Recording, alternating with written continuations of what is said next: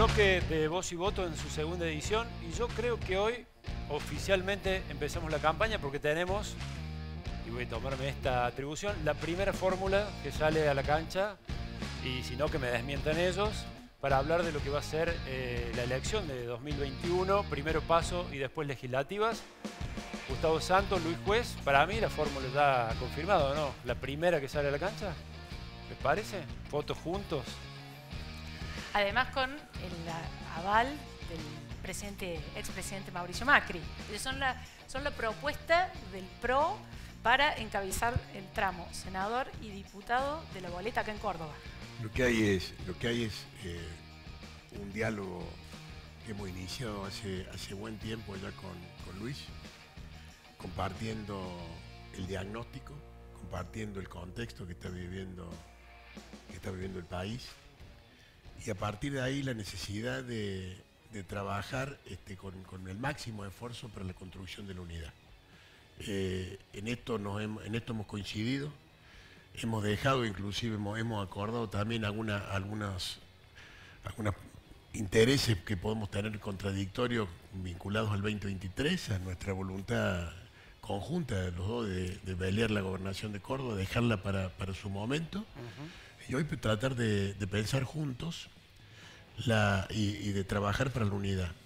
De lo que se trata es de, defender a Córdoba, de defender a la República, de entender lo que está en juego en este momento en términos de, de nuestro país y de nuestra gente y de responder a lo que la sociedad nos está demandando. Luis, hablando de unidad, Gustavo dice, están trabajando para la unidad. Hoy, ¿están cerca, lejos? ¿Es imposible que no lleguen a una paso que es, parece que va a ser complicada para Juntos por el Cambio en Córdoba?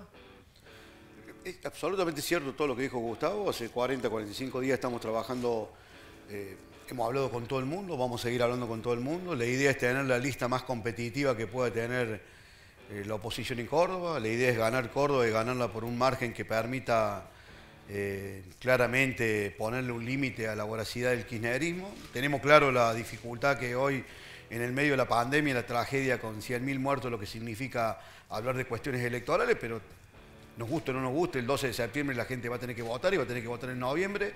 Y está el kirchnerismo a 10 diputados de, hacer de este país una factoría. Así que claramente tenemos una terrible responsabilidad cuando digo que hemos hablado y vamos a seguir hablando con todo el mundo, porque esa es la responsabilidad que nos hemos fijado. Esto que dice Gustavo es absolutamente cierto. O sea, con los radicales, todo el mundo. Con los radicales, y con otros dirigentes políticos, otros partidos que, también quieren integrar el espacio y quieren acompañarnos. No, nosotros, la verdad, yo en lo particular, y sé que Gustavo lo ha hecho, hemos hablado y estamos hablando con, con cuanto dirigente político, tratando de no pisar ninguna interna, pisar ningún callo, de molestar a nadie, incomodar a nadie pero claramente queremos armar la lista más competitiva que se pueda. Pero ese diálogo es un desafío en lo que hace el radicalismo, porque hay dirigentes como Mario Negri que tiene la misma expectativa en relación a encabezar, por ejemplo, el tramo de senadores. Entonces, ¿cómo se resuelve eso? Por ejemplo, ¿estarían dispuestos a entregar alguno de los inicios de lista al radicalismo? ¿Por dónde pasa la conversación? No, hay racionalidad para discutir, siempre hay mecanismos racionales. Eh, podemos someter el tema al arbitrio de la encuestadora que quieran, a ver cómo está cada uno y cómo está parado, y si eso no, alcanza, también tenemos la PASO, que, también es una gran encuesta. ¿Usted es más competitivo como candidato que Mario Negri? No, no sé, no sé. Lo que sí creo que, que, somos un equipo que si logramos encontrar un lugar en cada uno en la cancha, como hablamos con Gustavo, podemos ser un equipo que empiece a disputar en serio la posibilidad de que esta provincia y el país pueda retomar una senda interesante. Pero bueno, hay que armar el equipo, es un gran desafío. Sí, estoy convencido de esto. Creo que Mario, yo tengo un enorme respeto por, por todos y además estoy convencido que hacemos falta a todos. Mario hoy tiene probablemente uno de los lugares más importantes de Junto para el Cambio de mayor poder y de mayor relevancia, que es la presidencia del interbloque de, diputados. El lugar donde se juega la madre de las batallas. Eh, Mario es una de las figuras que nos representa con, mucha honorabilidad a los cordobeses y a los argentinos en, ese rol. Nosotros, nosotros creemos que, que podemos generar con algunos criterios objetivos, como por ejemplo que, que cada uno mantenga lo que está poniendo en juego, cada partido que integra la, coalición. Eso puede ser un principio ordenador con, sobre una base de racionalidad. Eso, Pero... eso que dice de, de Negri coincide un poco con la mirada de Macri, que él aporta más a la coalición conservando y quedándose en ese rol de eh, dirigir el interbloque y no participar de esta competencia aquí en Córdoba. Yo creo que yo creo que cada uno de nosotros tiene que ocupar el lugar donde mejor pueda defender a Córdoba y a la República. Creo que, repito, creo que todos somos, todos somos importantes, creo que todos tenemos, tenemos que dar lo máximo de nosotros en esto, que no, no tiene que haber ningún tipo de especulaciones y yo espero que, como dijo bien Luis, podamos llegar a, tener la, fórmula más competitiva, la mejor oferta, pero sobre todo una muestra de racionalidad y de entendimiento del momento que está viviendo la Argentina.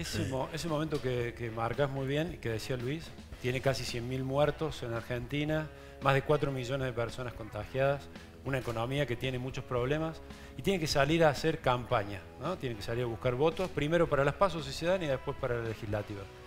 ¿Dónde está el eje de una campaña hoy en esta Argentina con tantos problemas? ¿Qué se le dice a la gente, qué se le pide o qué se le promete desde Juntos por el Cambio? Podemos estar peor, ¿eh? Si el kirchnerismo consolida el poder, podemos estar infinitamente peor.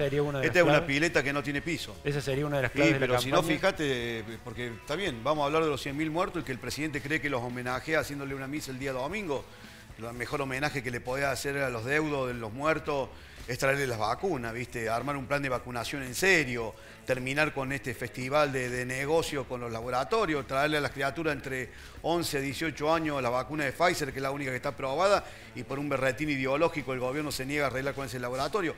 Podemos homenajearla de mil formas. O sea, el fondo todavía no lo conocemos.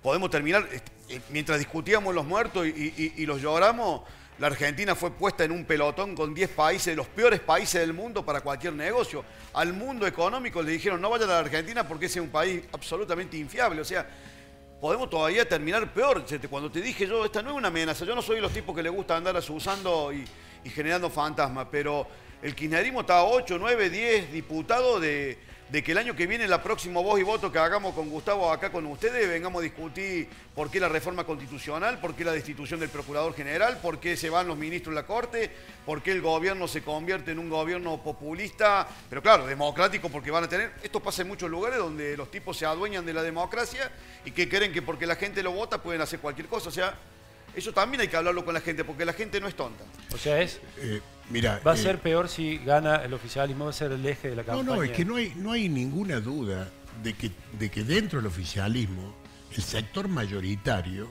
representa un modelo autocrático populista que no tiene nada que ver con el respeto restricto a la Constitución Nacional, con los valores republicanos, con la división de los poderes.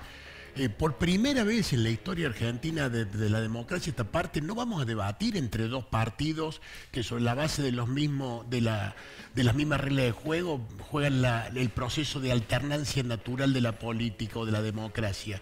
No, no, vamos a definir dos modelos que van a, van a convertir a una Argentina u otra. La situación de alternancia que... No, yo creo que está en juego el futuro de la También da la sensación que en el marco del fragor de la, de la discusión que se empieza a calentar, digamos, se, se dicen cuestiones que son en esta lógica de grieta, eh, como digamos, algo exageradas respecto a la salud de la democracia en Argentina. digamos, el proceso electoral hasta ahora está avanzando por los carriles naturales, va a haber elecciones. Yo voy, a, manejarme con evidencias. Mm. Ha habido una voluntad por modificar las mayorías para nombrar procurador. No lo han conseguido por, la, por no tener quórum propio en diputados. Ha habido una voluntad. ¿Eso qué implica? Con un sistema de acusación como el actual, que todos nosotros entremos en una, crisis de, nuestra, de nuestras garantías individuales. Ha habido una intención de modificar la justicia concreta. No, no estoy no es una idea ni se me ocurrió a mí. De reforma. no ha avanzado porque en, en, la Cámara de Diputados no han obtenido el quórum. Ha habido decisiones eh, como la, suelta de presos, como eh, eh, el encasillamiento internacional de la Argentina con Venezuela, con Nicaragua. Ha habido posiciones como el, tema de las restricciones de exportación de la carne, el ataque al campo. una serie de... ha habido este, un- una- una- unas decisiones que han ido contra la educación en el país. Es decir, hay una serie de cuestiones que enfrentan directamente al gobierno nacional con los cordobeses. Cada día que pasa se, esa- se- se va generando una herida más profunda entre, entre lo que pensamos los cordobeses en general y, y esta medida del gobierno nacional. Entre, entre nuestra obligación fundamental estará defender la república, pero sobre todo defender a Córdoba. ¿Cómo crees? Perdón. No, yo, eh, va a colación de esto, porque ya que estamos hablando del tono y los temas de la campaña, ¿hasta dónde creen que va ustedes a escalar la discusión? Porque bueno, es inevitable preguntarle Luis sobre los últimos días fue tapa de medios nacionales por declaraciones Sí, claro. intensas, No, no, digamos, vos. sobre los, los el qué, presidente y el gabinete. digo- ¿Eso fue un exabrupto o es el, es tono de la, va a ser No, el sí, tono de la término, discusión? Mi papá decía cuando me echaba con mi hermano algún moco, me decía, les voy a arrancar la cabeza, pero no se me ocurría pensar que iba a andar con la cabeza el Daniel y el mía dando vueltas por casa.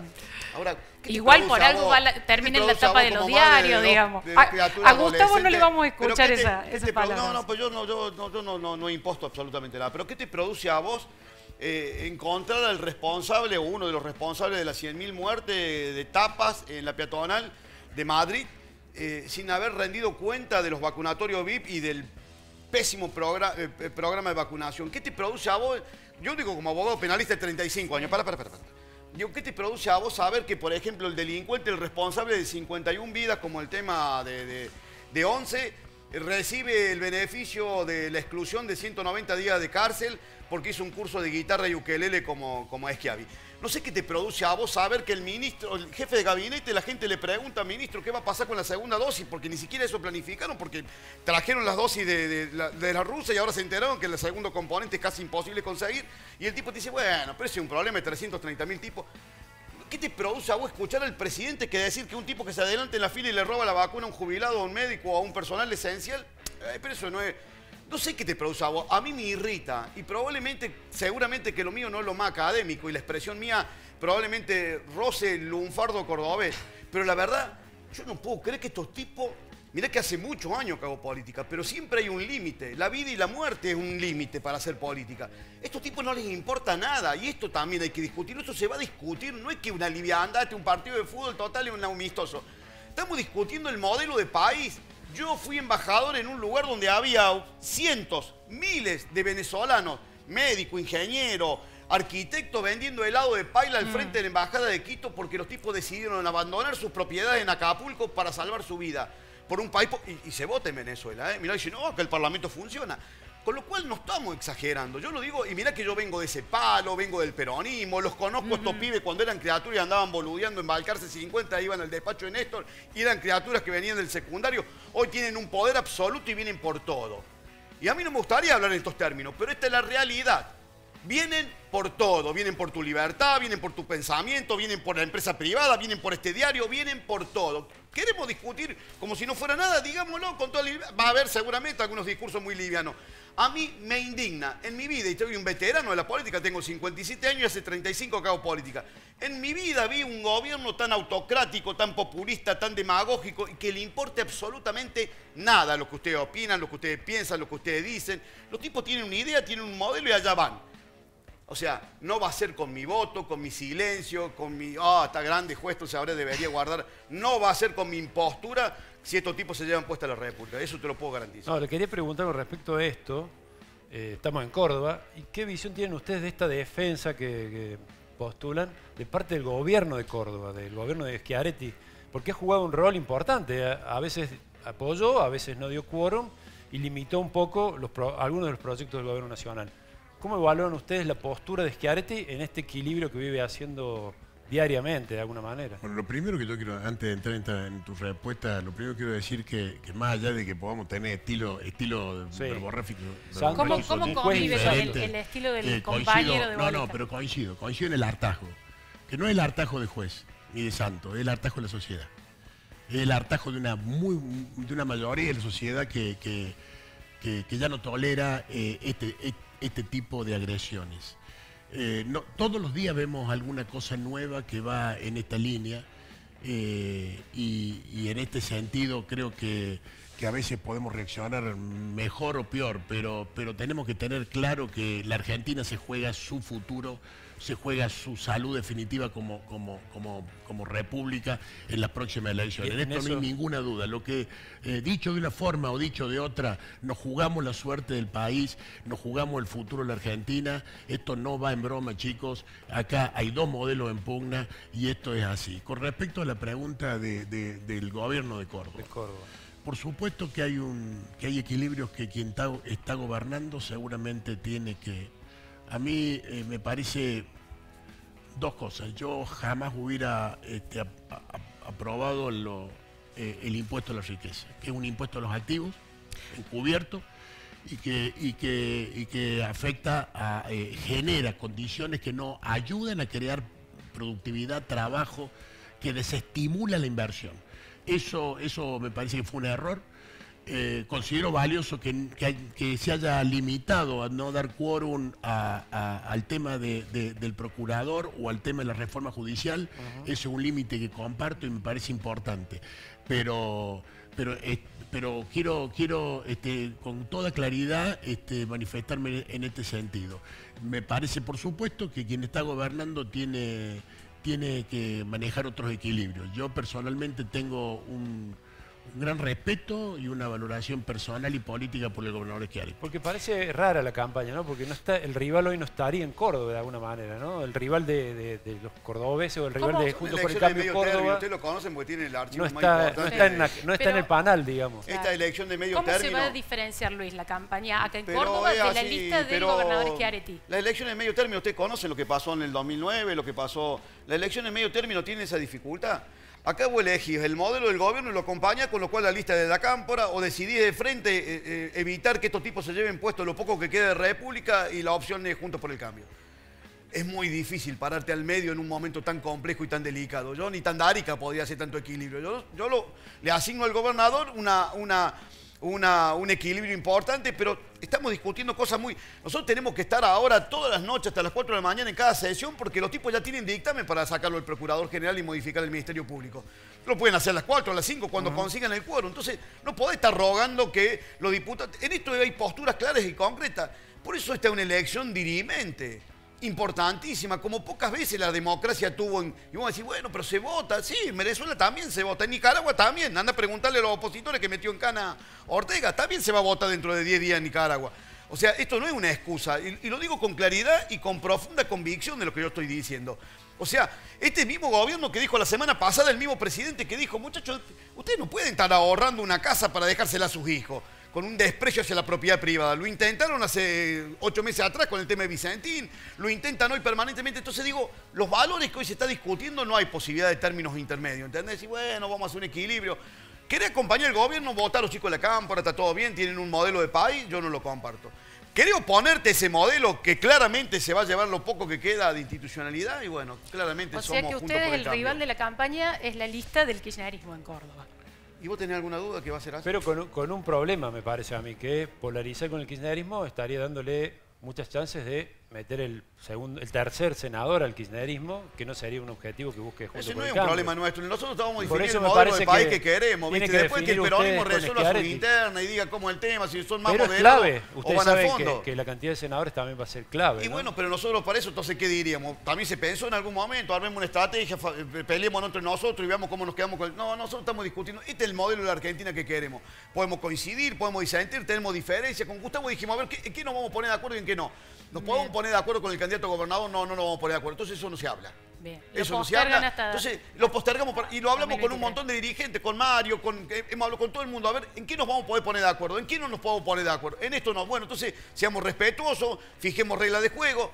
Eso, es, esa forma de vivir, ahora atropellar, llevarte por delante, eso no lo toleramos y eso va a pasar y está pasando. Ya que mencionaba, da el pie justo para... Eh, volver un poco a una pregunta que nos quedó de hacerle desde el inicio. ¿Cómo llegaron ambos a este acercamiento, a este entendimiento? En, digamos, tiempo atrás han estado en veredas diferentes, eh, hasta, no sé, tuvieron un episodio de una denuncia eh, judicial, no sé si es correcto o no, en la época que era intendente. Como Luis, dice, como Luis siempre por una, dice, una situación de TAMS. Luis, Luis, Luis, Luis, siempre dice, no hemos, no hemos molido palo en su momento, ¿no? Porque hemos tenido mucho Hemos tenido más tiempo de enfrentamiento que de coincidencia. Y, me parece ¿Cómo se que... procesó eso? Bueno, es que, ¿sabes qué pasa, Flor? Llega un momento también que cuando uno tiene conciencia de lo que está en juego, eh, si no somos capaces, dos dirigentes, con los años que nosotros tenemos, con la trayectoria que nosotros tenemos, de intentar acercarnos para poder ponernos juntos a defender a Córdoba y a defender la República, estaría hablando muy mal de nosotros. Y, yo la verdad que, que inclusive debo, debo decir que renuncié a prejuicios y seguramente él renunció a prejuicios conmigo y a partir de que nos pudimos sentar y pudimos empezar a compartir primero que nada un diagnóstico y después un camino, entendimos que esto podíamos empezar a, trabajar juntos y realmente yo estoy eh, agradecido de haber este, encontrado en Luis una, una persona que, entiende el momento, que entiende las circunstancias y sobre todo que entiende que el proyecto hoy nos exige estar juntos por encima de cualquier diferencia, juntos. Te, voy a contar, un segundo más, voy a contar. Eh, eh, un día en el patio de la casa de él, a las 2 de la mañana de la cuarta reunión, dijimos, loco, siempre nos vamos a estar diciendo cada vez que nos juntemos lo mismo, ¿por qué nos enfrentamos? Si tenemos el mismo diagnóstico de país, tenemos los mismos miedos, los mismos temores, tenemos pánico que nuestros hijos nos digan que el futuro está en ese. Y dejémonos hinchar las pelotas, loco, ¿cuál es el tema? ¿No podemos caminar juntos? ¿Y no podemos evitar los temas que nos incomodan? Sí, podemos. Entonces hagamos eso. Y te quiero decir que hace 50 días, y no somos, viste, dos bebés de pecho, somos veteranos, somos dos tipos grandes. Dije, bueno, loco, hablemos de las cosas que nos, de, que, nos unen, no las que nos desunen, porque las que nos desunen nos tuvieron 20 años enfrentando uno con otro. Y con ese argumento estamos hablando con todo el mundo, porque sinceramente lo digo y no con tono melodramático, lo que nosotros visualizamos para la Argentina de perpetuarse el kirchnerismo es grave, es delicado, y no queremos, si esto sucede, no será porque nosotros no hicimos todo lo que teníamos que hacer. Luis Juez, Gustavo este Santos, nos quedamos sin tiempo. Bueno, eh, pero digo que este es el gran desafío de la Argentina, no solamente nuestro y no solamente este momento, el gran desafío de la Argentina. Lo vamos a tener acá de nuevo seguramente. Vamos a van a tener que hablar bastante todavía con los radicales, me imagino. Les queda un poco de charla larga. Gracias, ¿eh? No, al contrario.